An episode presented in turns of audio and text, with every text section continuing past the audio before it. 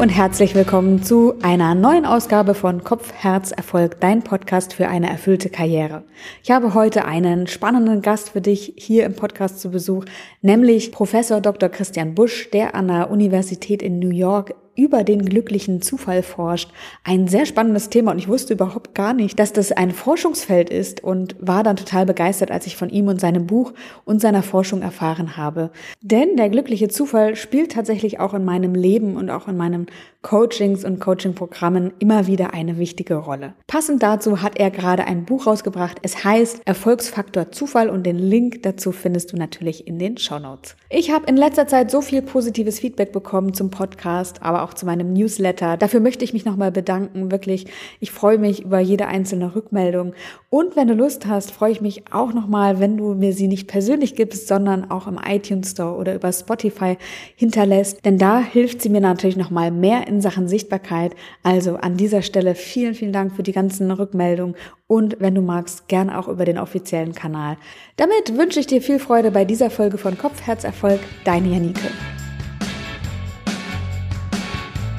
Christian, sehr schön, dass du heute bei mir zu Gast bist im Podcast. Wir reden über ein Thema, das wir, glaube ich, erst einmal erklären müssen. Serendipität ist das Thema auch deines Buches. Was ist das? Ja, bei der Serendipität geht es im Prinzip darum zu sagen, wie können wir unser eigenes aktives Glück schaffen? Weil normalerweise, wenn wir über Glück nachdenken, ist es ja was Passives. Das ist was, was einem halt so einfach nur widerfährt. Ja, man wird in eine tolle Familie geboren oder so, kann man nicht viel machen. Serendipität ist aktives Glück. Das ist im Prinzip Beispiel, stell dir vor, du bist in einem Café und du hast äh, erratische Handbewegungen wie ich und äh, aus Versehen schüttest du so ein bisschen Kaffee auf die Person neben dir. Die Person guckt dich ganz böse an, aber du hast das Gefühl, da könnte was sein. Weiß nicht, was es ist, aber hast einfach nur das Gefühl, es könnte was sein. Und jetzt hast du ja ein paar Möglichkeiten, auf diesen unerwarteten Moment zu reagieren. Du kannst entweder nur sagen, ach, tut mir so leid, dann rausgehen und denken, ah, was hätte passieren können, hätte ich mit der Person gesprochen oder das Gespräch anfangen und dann wird es die Liebe deines Lebens oder dein Mitgründer oder dein neuer Job. Und der Punkt ist, ist wirklich die Idee, wie gehen wir mit dem Unerwarteten um? Und da kommen halt die meisten Innovationen, Inventionen, die radikal sind, kommen her. Die Liebe unseres Lebens kommt da oft her und deswegen ist es so spannend, weil im Prinzip der Zufall da eine riesige Rolle spielt, aber wir auch was damit machen können. Ich habe tatsächlich einen meiner besten Freunde so kennengelernt und zwar bin ich äh, in Wien gewesen und wollte wieder nach Hause. Bin ganz kurz vor knapp dran gewesen, habe mir noch schnell einen Kaffee geholt. So, das war wirklich mit Risiko, den Zug zu verpassen, diesen Kaffee noch zu besorgen. Stellt ihn dann auf den Tisch. Dann kommt so eine Frau vorbei, die mit ihrer Tasche den Kaffee umwirft und der schwappt halt so über den äh, Sitz bei mir gegenüber drüber.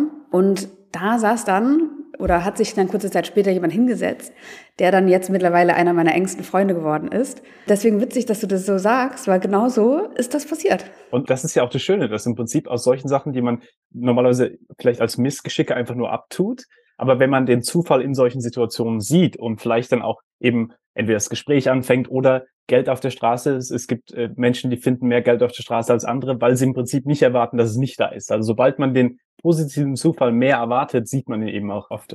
Wenn wir jetzt über Zufall reden, dann ist das ja auch nicht ganz so planbar. Aber wenn es nicht planbar ist, wie mache ich mir das denn planbar zunutze? Also es ist spannend, weil unsere Forschung ist sehr viel mit Führungskräften, vor allem CEOs und so, die in ihrem Leben irgendwie rausfinden mussten, wie kann ich auf der einen Seite Autorität zeigen und zeigen, dass ich weiß, wo es lang geht und dass es einen Plan gibt und auf der anderen Seite aber auch, dass ich weiß, dass das Unerwartete im Prinzip immer eine riesige Rolle spielt. Und die sind extrem gut da drin. Also wir haben vor kurzem eine Studie gemacht mit über 30 CEOs beispielsweise, die riesige Unternehmen leiten und haben uns hingesetzt und gesagt, was macht euch denn wirklich erfolgreich?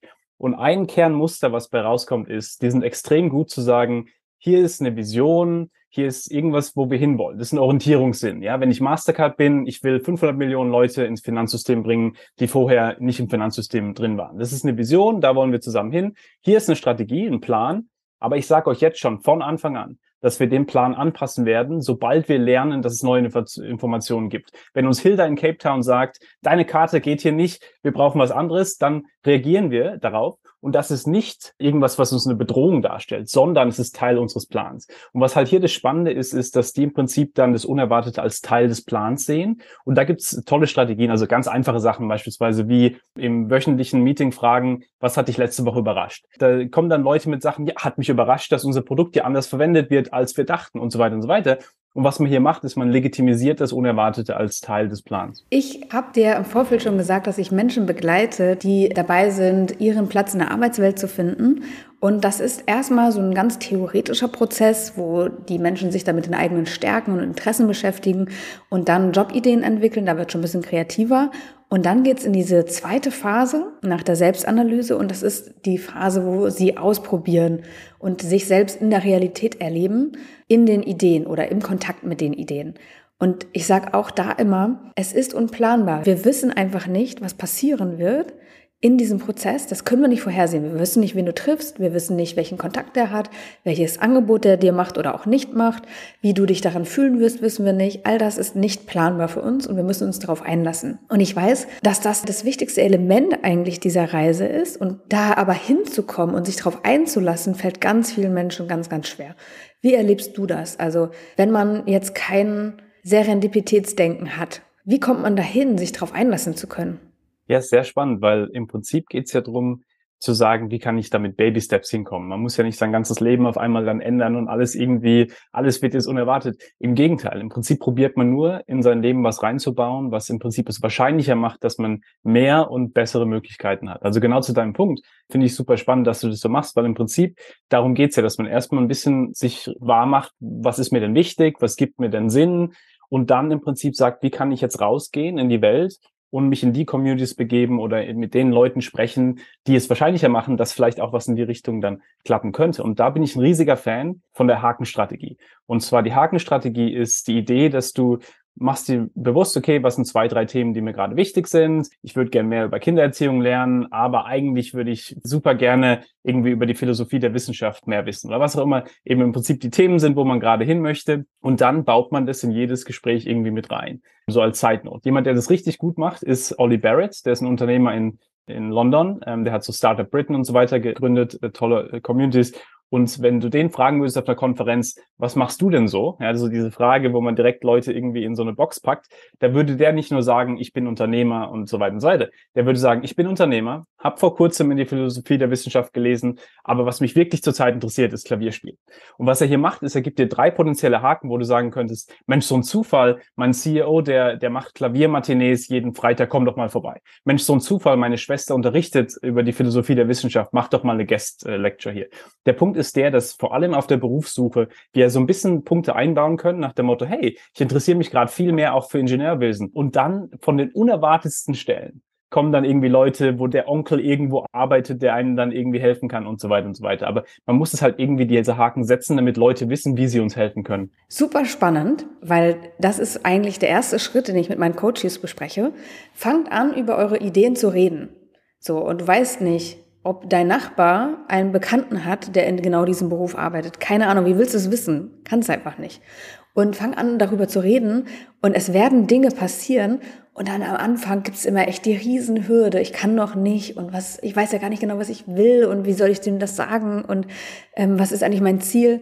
Aber wenn sie es dann machen, ist diese Begeisterung, dass das einfach wirklich funktioniert ohne dass das absehbar ist, bei wem es jetzt funktioniert oder bei wem jetzt zu welchem Punkt was zurückkommt, sind die immer total begeistert. Und es wird mit jedem positiven Erlebnis, was sie eigentlich haben, leichter, noch mehr in diese Richtung zu gehen.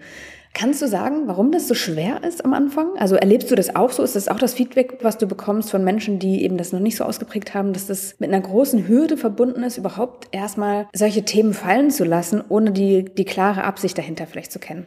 Ja, es ist ja auch immer ein bisschen Verwundbarkeit damit verbunden, dass man im Prinzip ein bisschen mehr von sich preisgibt vielleicht oder ein bisschen mehr auch daraus packt. Und ich denke, das ist ja auch dann die spannende Frage, was fühlt sich authentisch für mich an? Also was ist was, wo beispielsweise ich bin hier in den USA, wo kein Problem, du gehst zu einem Meeting und packst da drei verschiedene Sachen rein und das ist, kommt ganz natürlich versus wenn ich in Deutschland zum Bäcker gehe und sage, hey, wie geht's, alles gut und, und so weiter und so weiter, da ist dann, ah, was will der denn hier? Ähm, und also so, so wirklich eben die Frage auch, welcher Kontext erlaubt für was im Sinne von, wo kann man was auch sharen und wo macht man eben nicht dieses Oversharing auch und, und wo man eben zu viele Informationen auch, auch rauspackt. Und ich denke, das ist eine interessante Balance eben, dass man da guckt. Also ich bin riesiger Fan beispielsweise genau das, was du gerade erzählt hast, auch einfach zu machen mit Freunden beispielsweise, einfach mal, wenn man so eine Update-E-Mail schickt an irgendwie 20 Freunde und man sagt, hey, ich bin gerade auf einer kleinen Umorientierung hier, wollte euch nur wissen lassen, falls ihr irgendwas hört, sagt gerne Bescheid. Und eine gute Freundin von mir, Michelle Cantos, die hat in einer NGO gearbeitet und hat gesagt, okay, jetzt irgendwie macht mir nicht mehr so viel Spaß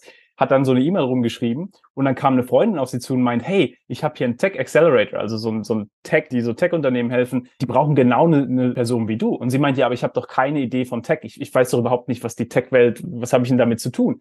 Und dann hat sie aber das Interview gemacht, wurde dann im Endeffekt genommen und der Punkt war eben der, dass oftmals wir gar nicht wissen, welche Skillsets denn gebraucht werden in verschiedenen Bereichen, wo wir vielleicht denken, das ist so weit weg und es hat nichts mit uns zu tun. Aber andere Leute können das für uns sehen. Und ich denke, das ist das Tolle eben bei der Serendipität, dass im Prinzip, wenn wir ein paar Punkte daraus packen, die es wahrscheinlicher machen, dass andere Leute sich für uns verknüpfen können. Da kommt dann eben auch oftmals dieser Zufall her, wo man dann sagt, so ein Zufall, dass meine Freundin gerade ein Interview da gemacht hat, hat die Stelle nicht angenommen, aber hat mich dann empfohlen. Ja, aber sie hat es ja nur gemacht, weil du ihr quasi gesagt hattest, dass du im Prinzip Interesse hättest. Und ich denke, da genau zu deinem Punkt haben wir natürlich alle so ein bisschen vielleicht äh, Hindernisse, die wir uns selber auch schaffen, im Sinne von, was will man teilen, will man diese Verwundbarkeit äh, Plan geben und so weiter. Aber ich denke, das Spannende ist genau zu deinem Punkt, wenn man das in Maßen macht, dass es dann im Prinzip, je mehr man sieht, dass es läuft, dass man denkt, oh mein, da ist ja einiges, was hier klappen kann.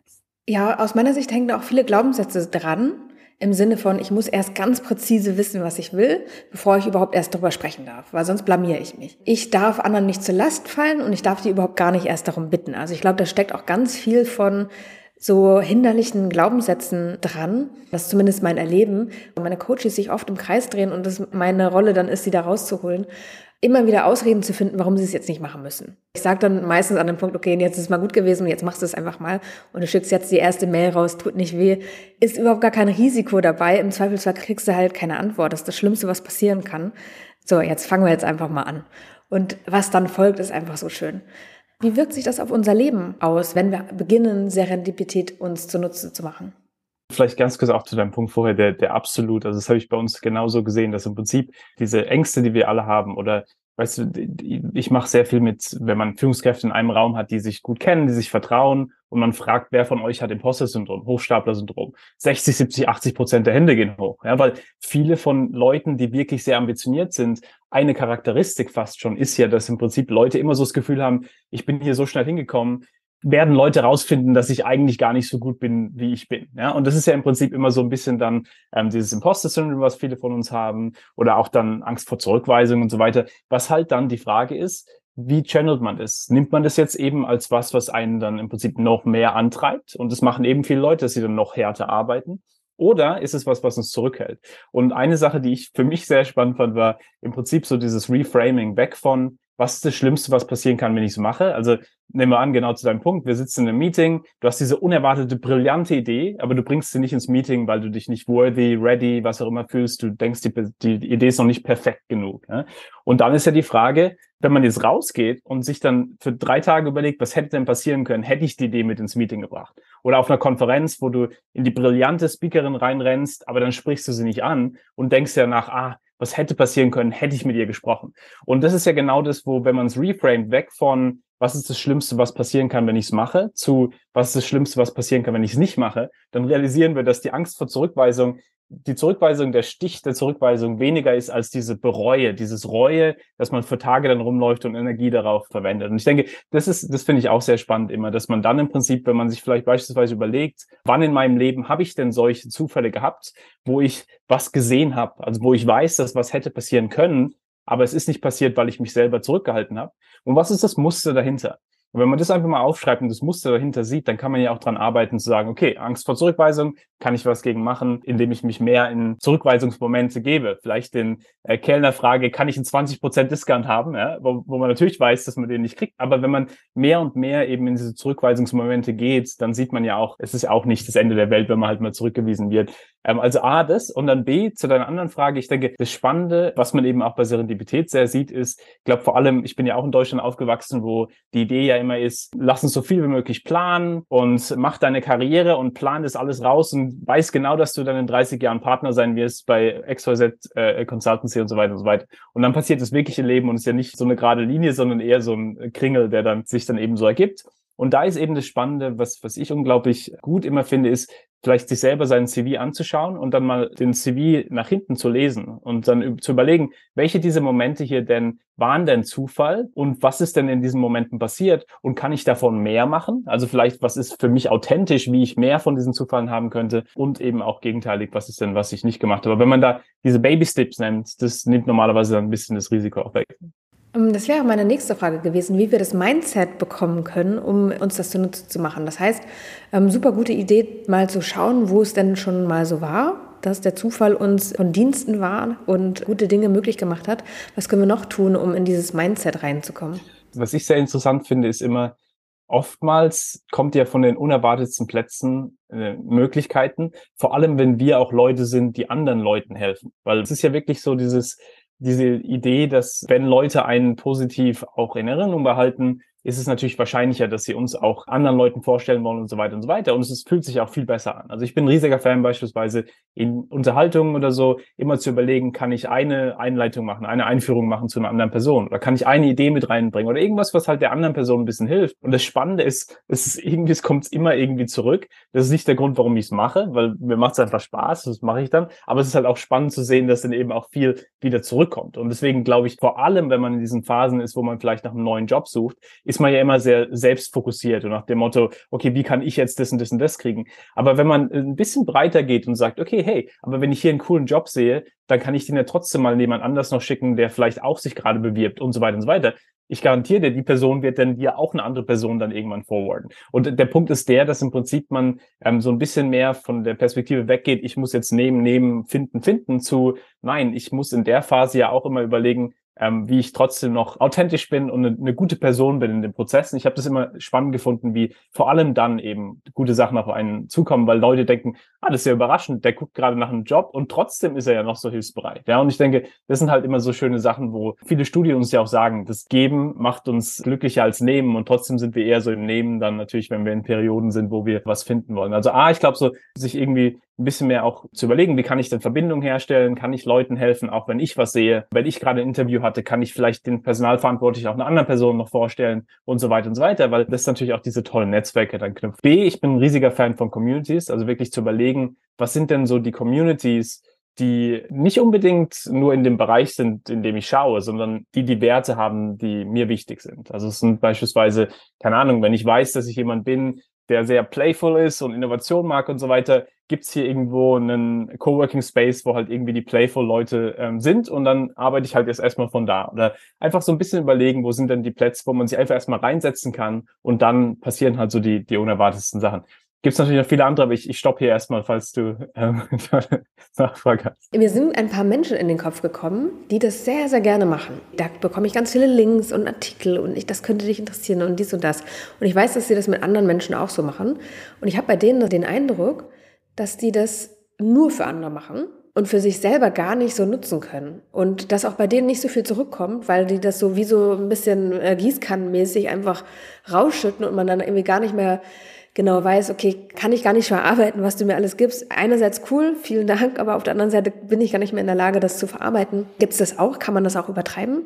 Absolut. Und ich glaube vor allem, wenn es dann nicht mehr authentisch ist. Also es gibt ja auch Leute, die irgendwie dann so ein bisschen too much sind, die dann irgendwie so nach dem Motto, hey, hier, I wanted to help you, like, hier ist was für dich und so, wo du dann sagst, nee, nee, nee, du, das ist ja manipulativ dann und das ist ja was, wo, es dann auch so ein bisschen icky ist. Ähm, das ist, also das ist auf jeden Fall anders und genau zu deinem Punkt auch, es gibt ja auch Leute, die vielleicht dann zu sehr im Prinzip sich immer um andere kümmern und, und weniger um sich selbst und das ist natürlich dann auch ja, da gibt's ein tolles Buch von Adam Grant, also dieses, der hat, hat darüber geschrieben, wie im Prinzip Leute, die, die geben, tendenziell in vielen Positionen erfolgreicher sind, weil sie im Prinzip Leute sind, die mehr Vertrauen aufbauen, das sind Leute, mit denen Leute sich eher umgeben wollen und so weiter. Aber wenn es dann eben so eine Schwelle überschreitet, wo es zu viel ist, dass sie dann eben zum Burnout auch gehen und dass sie dann im Prinzip auch für sich selber die Grenzen nicht finden, wo sie sagen, okay, das ist jetzt für mich wichtig. Und ich denke, diese Balance zu finden für sich selber, dass man geben möchte, aber eben auch nicht auf die Kosten von sich selbst. Da finde ich es immer interessant, auch zu überlegen, was sind denn so die paar Leute im Leben vielleicht, die einem wichtig sind und vor allem, wenn man eine Möglichkeit irgendwo sieht, da ist ja immer normalerweise erstmal nur ein oder zwei Personen, die vielleicht dann in den Kopf kommen und das ist dann ja die Person, wo man es schickt, versus ich mache es jetzt auf einem Verteiler von 2000 Leuten und jeder sollte das jetzt kriegen.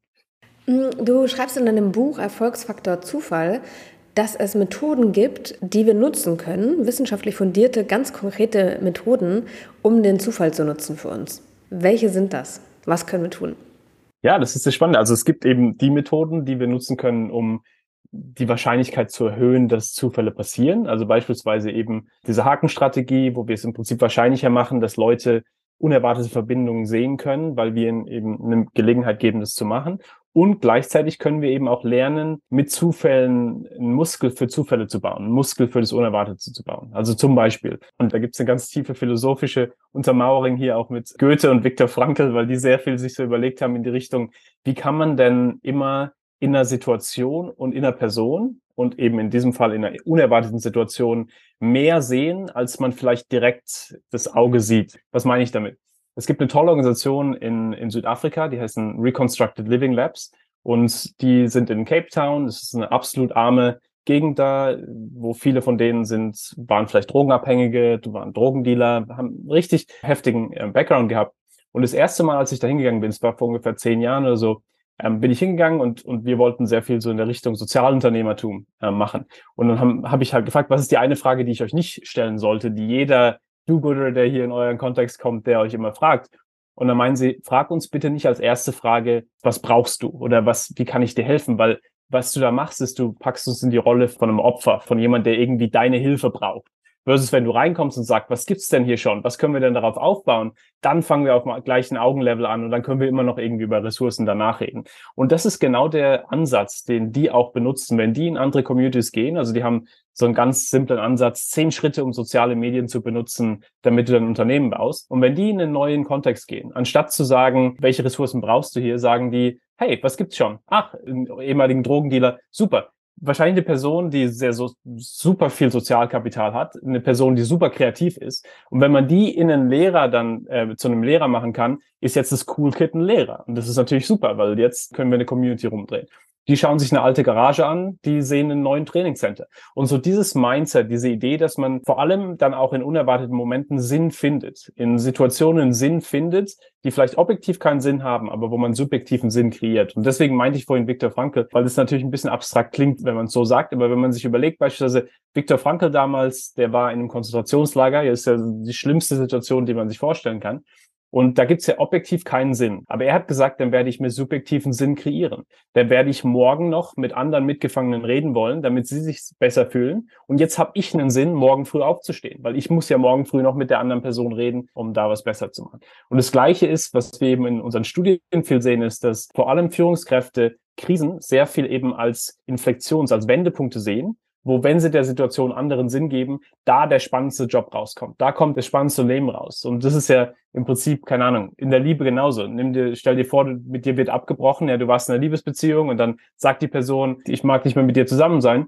In der Situation fühlt sich das ja richtig krass an und, und irgendwie blöd. Und dann zwei Jahre später triffst du die Liebe deines Lebens irgendwie unerwarteterweise im Café dafür musstest du ja im Prinzip dieses, dieses Abbrechen des einen haben. Und long story short, also worum es bei der Serendipität oftmals geht, ist zu sagen, wie kann ich Sinn finden in einer Situation, vor allem wenn eine Situation vielleicht nicht so viel Sinn macht. Können wir gerne auch über Kartoffelwaschmaschinen, Viagra und die ganzen Beispiele reden. Super spannend. Ich hatte vor kurzem auch den Schwerpunkt äh, Sinn und da ging es auch darum, eben, wie können wir diese Sinnzuschreibungskompetenz erwerben. Und dann ist es ja genau das, was man braucht, auch um den glücklichen Zufall sehen und finden zu können. Absolut. Also nimm das Beispiel der Kartoffelwaschmaschine, wo es ja wirklich, ich meine, da war vor ein paar Jahren ein Unternehmen in China, äh, Haier, das ist ein riesiges Haushaltsgeräteunternehmen, und die haben Anrufe gekriegt vom Bauern. Und die Bauern haben denen gesagt, eure blöde Waschmaschine geht immer kaputt. Warum geht die Waschmaschine kaputt? Ja, wir probieren unsere Kartoffeln drin zu waschen und es scheint irgendwie nicht zu klappen. Was würden wir normalerweise sagen, wenn was Unerwartetes wie sowas passiert? Wahrscheinlich, Mensch, wasch deine Kartoffeln nicht in der Waschmaschine, die ist für Kleider da und nicht für deine Kartoffeln. Die haben das Gegenteil gemacht. Die haben Sinn gesehen in dem unerwarteten Moment, wo sie gesagt haben, nein, es gibt ja wahrscheinlich viele Bauern in der Welt, die ein ähnliches Problem haben. Also warum bauen wir nicht einen Schmutzfilter rein und dann wird es halt eine Kartoffelwaschmaschine. Und das ist genau das Gleiche, wie wir vorhin diskutiert haben mit dem, wenn man aus Versehen den Kaffee umschmeißt oder wenn ein Auto zusammenbricht auf dem Weg in die Toskana, wenn man gerade auf Familienurlaub will. Wenn man die Situation sieht als, ah Mensch, das kostet uns jetzt so viel Zeit und alles ist kaputt und alles ist blöd, dann ist halt die ganze Situation blöd. Versus wenn man halt irgendwie probiert, okay, kann ich damit jetzt noch was machen? Kann ich jetzt vielleicht, vielleicht ist es eine ganz nette Person hier, mit der ich ein Gespräch haben kann. Und da gibt es eine tolle Experimente. Und vielleicht ganz kurz mein Lieblingsexperiment in der Richtung ist eins, wo, und es wäre vielleicht auch eine, eine Frage an unsere Hörerinnen und Hörer, ob sie sich als Glückspilz oder Pechvogel bezeichnen würden, weil die Haltung aufs Leben, also wie man das Leben anschaut und ob man das erwartet, dass eher was Positives einem widerfährt, hat einen riesigen Effekt dann, wie viel man davon auch in der Zukunft noch sehen wird. Und das ist ein Beispiel hier, ein Experiment, wo die Leute genommen haben, die sich so als Glückspilze bezeichnen und Leute, die sich als Pechvögel bezeichnen. Und dann nehmen sie einen von beiden und sagen, okay, geh die Straße runter, geh ins Café, nimm den Kaffee, setz dich hin und dann werden wir unsere Konversation haben, unser Interview. Was sie denen nicht sagen ist, dass es versteckte Kameras überall auf dem Weg gibt und im Café drin, äh, ein Geldschein vor dem Café und im Café der Tisch direkt neben dem Schalter, da sitzt so ein toller Businessmann, der riesige Ideen äh, auch verwirklichen kann. Die glückliche Person, also Glückspilz, geht die Straße runter, sieht den Geldschein, hebt ihn auf, geht ins Café, setzt sich neben den Businessmann. Das ist der, der Tisch, der halt am nächsten frei ist. Die haben eine Konversation, geben sich ihre Visitenkarten. Potenziell kommt eine Möglichkeit daraus, das ist wir nicht. Pechvögel geht die Straße runter, sieht den Geldschein nicht, tritt einfach drüber, geht ins Café rein, nimmt sich einen Kaffee, setzt sich neben den Businessmann, ignoriert den Businessmann und das war's. Am Ende des Tages fragen sie beide, Mensch, wie war denn dein Tag heute? Glückspilz sagt, ja, Mensch, war super. Ich habe Geld auf der Straße gefunden, habe einen neuen Freund gefunden und potenziell eine Möglichkeit. Pechvogel sagt nur, ja, nichts passiert heute. Und das ist das Spannende. Du kannst Leute in genau die gleiche Situation reinpacken. Und je nach ihrer Haltung und wie sie das Leben angehen, werden sie ganz andere Out Outcomes haben. Und das ist das Spannende, wenn man Kinder fragt beispielsweise, die finden ab und zu mal Geld auf der Straße, weil sie eben nicht erwarten, dass es nicht da ist. Und sobald wir eben ein bisschen mehr erwarten, dass es positiv Unerwartetes auch gibt, äh, passiert uns das öfter. Wir machen das oft mit dem negativ Unerwarteten, ja, dass wir, keine Ahnung, wenn die Ampel grün ist für uns, aber wir gucken trotzdem noch links, rechts, weil ja ab und zu trotzdem ein Auto noch äh, rüberfährt warum machen wir nicht das Gleiche fürs Positive unerwartet? Ich merke das manchmal bei meinem Sohn, dass er das macht, wo ich denke, das klappt nie im Leben oder die sagt auf jeden Fall nein oder keine Ahnung, das geht auf jeden Fall nicht, dass der sagt, ich glaube doch. Und dann geht er dahin und fragt eben oder macht einfach. Und meistens, meistens klappt das einfach doch. Und wo ich dann denke, okay, ja, ich gebe mich geschlagen, stimmt, hast du recht. Ähm, gut, dass du es probiert hast, ähm, weil es einfach wirklich so ist, wenn wir nicht fragen, können wir nicht die richtigen Antworten bekommen, wenn wir nicht uns zeigen mit unseren Themen, können wir nicht die richtigen Angebote bekommen. Wenn wir nicht den Blick dafür haben, es könnte Geld auf der Straße liegen, finden wir es definitiv nicht, wenn es da läge. Ähm, so ist es einfach. Und ich finde, dass das das Leben so sehr bereichert. Also wie viel schöner ist mein Leben geworden, ähm, als ich mich den Möglichkeiten so ein bisschen geöffnet habe. Ich habe ja damals vor ach, vielen Jahren schon ein Experiment gemacht, 30 Jobs in einem Jahr getestet um meine Berufung zu finden. Und da musste ich mich auf das Unplanbare einlassen, weil es einfach so komplex war und alles neu, dass ich gar nicht mehr die Möglichkeit hatte, voreingenommen zu sein oder zu sagen, das ist jetzt so oder das ist jetzt so, sondern ich musste mich einfach da reingeben. Und da ist es so ein bisschen entstanden, dass ich Dinge plötzlich gesehen habe, wo ich dachte, ja, ist ja krass. So, und da gibt's ja noch einen Kontakt und der hat mir was angeboten und plötzlich habe ich hier eine Übernachtungsmöglichkeit und dann habe ich da noch ein anderes Praktikum, was ich machen kann. Und plötzlich war irgendwie mein Leben voller Möglichkeiten und ich finde, seitdem ist es so viel schöner geworden und so viel reicher geworden. Und ähm, ja, es ist einfach ein Thema, das ich sehr, sehr schön finde und sehr schön finde, wenn Menschen das in ihr Leben holen können. Ja, und es ist, es ist ja auch wirklich was zu genau deinem Punkt das erinnert mich dran an jemand, der, als ich noch in London war, da war so ein eminenter Professor, der damals meinte, Mensch, Christian, das finde ich ein tolles Thema und mag dich ja auch und so weiter, aber wozu brauche ich denn sowas? Ja, wozu brauche ich denn diese Serendipität und so weiter in meinem Leben? Weil ich habe doch alles. Ich habe doch eine tolle Familie, habe doch einen tollen Job und so weiter. Und ähm, dann haben wir eben einen Deal gemacht und gesagt, okay, pass auf, dann äh, mach doch einfach mal für ein paar Wochen, setz mal ein paar Haken, frag Fragen mal anders, ja, frag nicht nur, was machst du so beruflich, sondern frag einfach mal, was inspiriert dich zurzeit oder ähm, was inspiriert dich an der Situation oder was bringt dich hierher oder was auch immer, irgendwas, was halt so ein bisschen den Raum öffnet, ein bisschen mehr für tiefere Konversationen. Und dann hat er das ein paar Wochen gemacht und kommt zurück und meint, Christian, ich wusste gar nicht, dass das, das Life can be so joyful, dass, es, dass das Leben so, so freudig sein kann. Und ich denke, das war ja, ist ja wirklich zu deinem Punkt, dass man, wenn man sich erstmal, wenn man sich da ein bisschen öffnet und zurück zu diesem, wie bei diesem Little Prince, dieses wunderschöne Buch, wo der, der kleine Prinz rumläuft und einfach nur Fragen stellt, wenn man wieder warum fragt, ab und zu mal und einfach ein bisschen so diese Neugierde wieder entwickelt, das ist ja auch das, wo man dann spannende neue Felder kennenlernt. Und ähm, sehe ich auch viel mit meinen Studenten hier, dass ich glaube, da ist sehr viel Druck auf Leute immer, finde deine Leidenschaft, finde deinen einen Purpose und so weiter. Und bei denen ist immer so, ich, ich habe so das Gefühl, es ist leichter, wenn man sagt, finde deine Neugierde, finde was, was du gerade spannend findest und dann genau zu deinem, was du vorhin gemeint hast, dann kannst du ja nach und nach schauen, was du da am interessantesten findest und dann äh, kommt die Leidenschaft ja auch daher, was du dann gerne machst versus was du dir theoretisch überlegst, was du machen könntest. Warum geht Serendipität oder die Kultivierung von Serendipität einher mit Potenzialentfaltung? weil ja Serendipität im Prinzip Potenzialität ist. Es geht darum zu sagen, was könnte sein. Und da kommt eben, kommen wir zurück zu Goethe, der hatte damals diese wunderschöne Idee. Ich bin in Heidelberg aufgewachsen, wo wir diesen Philosophenweg haben und er hat da viele seiner Sachen geschrieben und er hatte diese tolle Idee, dass wenn man jemanden nimmt, wie sie sind, dann macht man sie schlechter, aber wenn man sie nimmt, wie sie sein könnten, dann erlaubt man ihnen, die Person zu werden, die sie sein könnten. Also lange Rede, kurzer Sinn. Es geht darum zu sagen, wenn du in einer unerwarteten Situation nur das siehst, was falsch gelaufen ist, ja, dass Leute dein Produkt falsch benutzen oder dass vielleicht ein Jobgespräch nicht gut äh, geklappt hat und so weiter, dann wird das immer so sein. Das ist jetzt die Definition der Situation und so war es das. Aber wenn du in der Situation noch irgendwie sagst, ja Mensch, aber trotzdem stelle ich den Personalverantwortlich noch jemanden vor und dann zufälligerweise die Person, die wir vorgestellt hatten, kriegt den Job und sagt dann, jetzt will ich dich anstellen, weil jetzt habe ich ja den Job gekriegt, jetzt kann ich ja jemanden anstellen. Das ist dann Zufall. Aber wir haben es wahrscheinlicher gemacht, dass der Zufall passiert ist. Wir haben diese Potenzialität ein bisschen entfalten lassen. Und das ist halt das Spannende, dass man Potenzialität im Prinzip ist ja unglaublich, wie viel Potenzialität man es gibt. Aber wenn wir uns nicht eben erlauben, dass es, dass wir uns da ein bisschen mehr in, in diesen Raum begeben, wie sagt man so schön, dann, dann verpassen wir eben viel Serendipität. Wenn wir jetzt mal auf die Arbeitswelt schauen, welche Bedingungen helfen, den Erfolgsfaktor Zufall zu fördern? Ich bin ein riesiger Fan da von, von Unternehmen wie Pixar beispielsweise. Also Pixar, die machen ja so hm, eines der kreativsten Unternehmen der Welt, haben so Filme gemacht wie Finding Nemo und so, diese, dieser kleine Fisch. Der Gründer am Anfang, einer der Gründer, hat ein Meeting immer angefangen, so mit nach dem Motto, am Anfang haben alle unsere Filme als schlechte Ideen angefangen und jetzt fangen wir das Meeting an. Und was er hier macht, ist, dass er sagt, eure Ideen müssen nicht perfekt sein. Und alle unsere Ideen haben mal angefangen als eine unausgereifte Idee und dann kommen wir hin. Und was du da machst, ist, du gibst die psychologische Sicherheit, dass Leute nicht perfekt sein müssen. Und ich glaube, das ist so einer der riesigen Shifts, die ich gesehen habe in sehr kreativen, innovationssicheren Unternehmen, die sehr gut darin sind zu sagen, es geht nicht um Perfektion. Leute, die Perfektion wollen, die haben eine Kontrollillusion vielmals und dann wird es sehr, sehr schwierig für jeden um sie rum, weil alle immer irgendwie sich unter Druck fühlen und negativer Druck.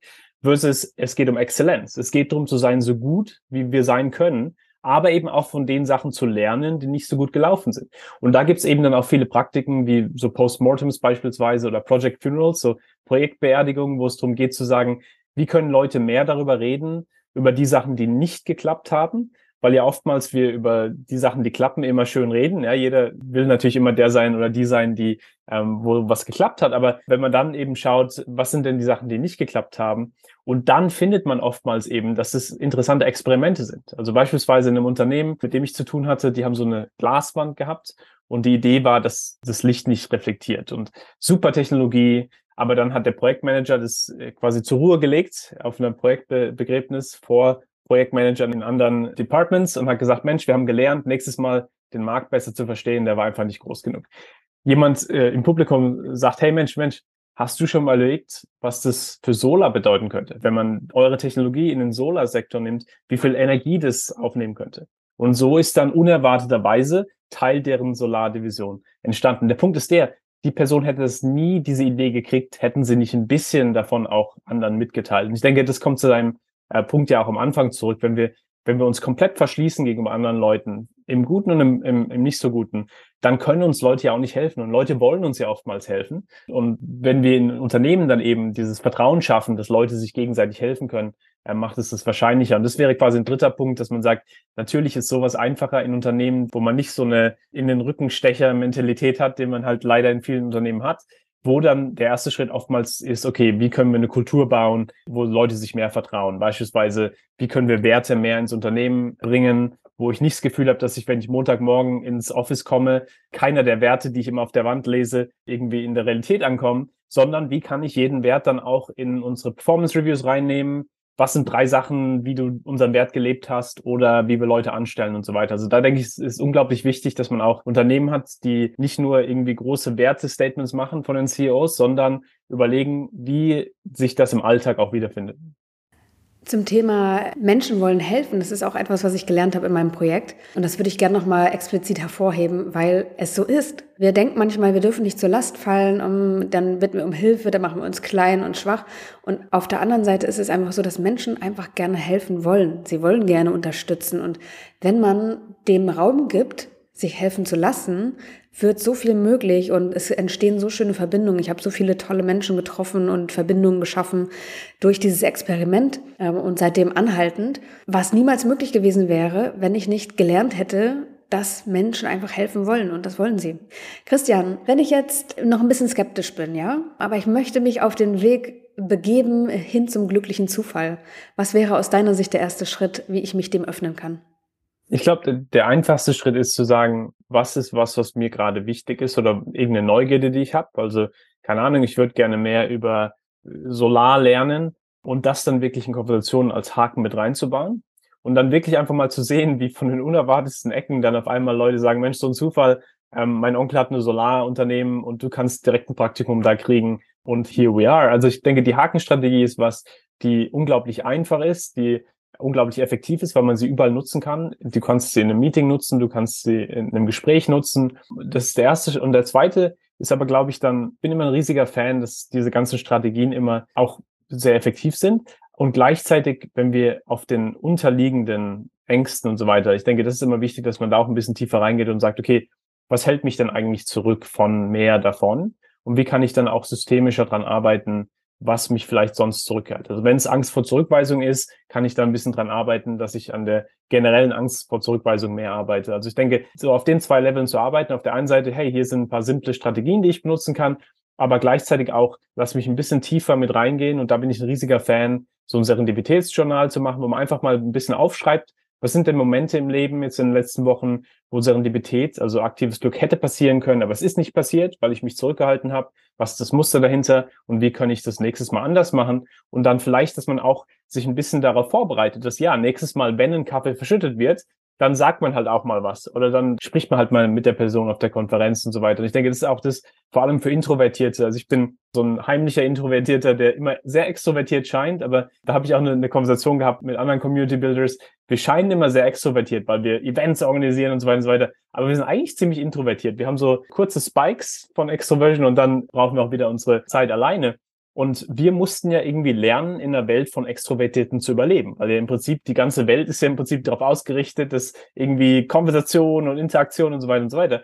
Und da gibt's eben aber auch sehr, sehr viel für Introvertierte eben, was uns auch helfen kann. Wenn beispielsweise eine Konversation uns nicht ganz so einfach fällt, natürlicherweise, dass man eben dann, wenn man sich die Haken vorher schon überlegt, man die einfacher einbauen kann. Oder dass man auch sieht, dass, hey, viel Serendipität von ruhigen Quellen kommt. Es kommt davon, wenn man ein Buch liest und denkt, ah, cool, da könnte ich ja einen Podcast draus machen. So Sachen. Also ich denke, es ist einfach so auch so, aufs Leben ein bisschen mehr drauf zu schauen und zu sagen, kann ich jede Situation auch von einem Blickwinkel anschauen?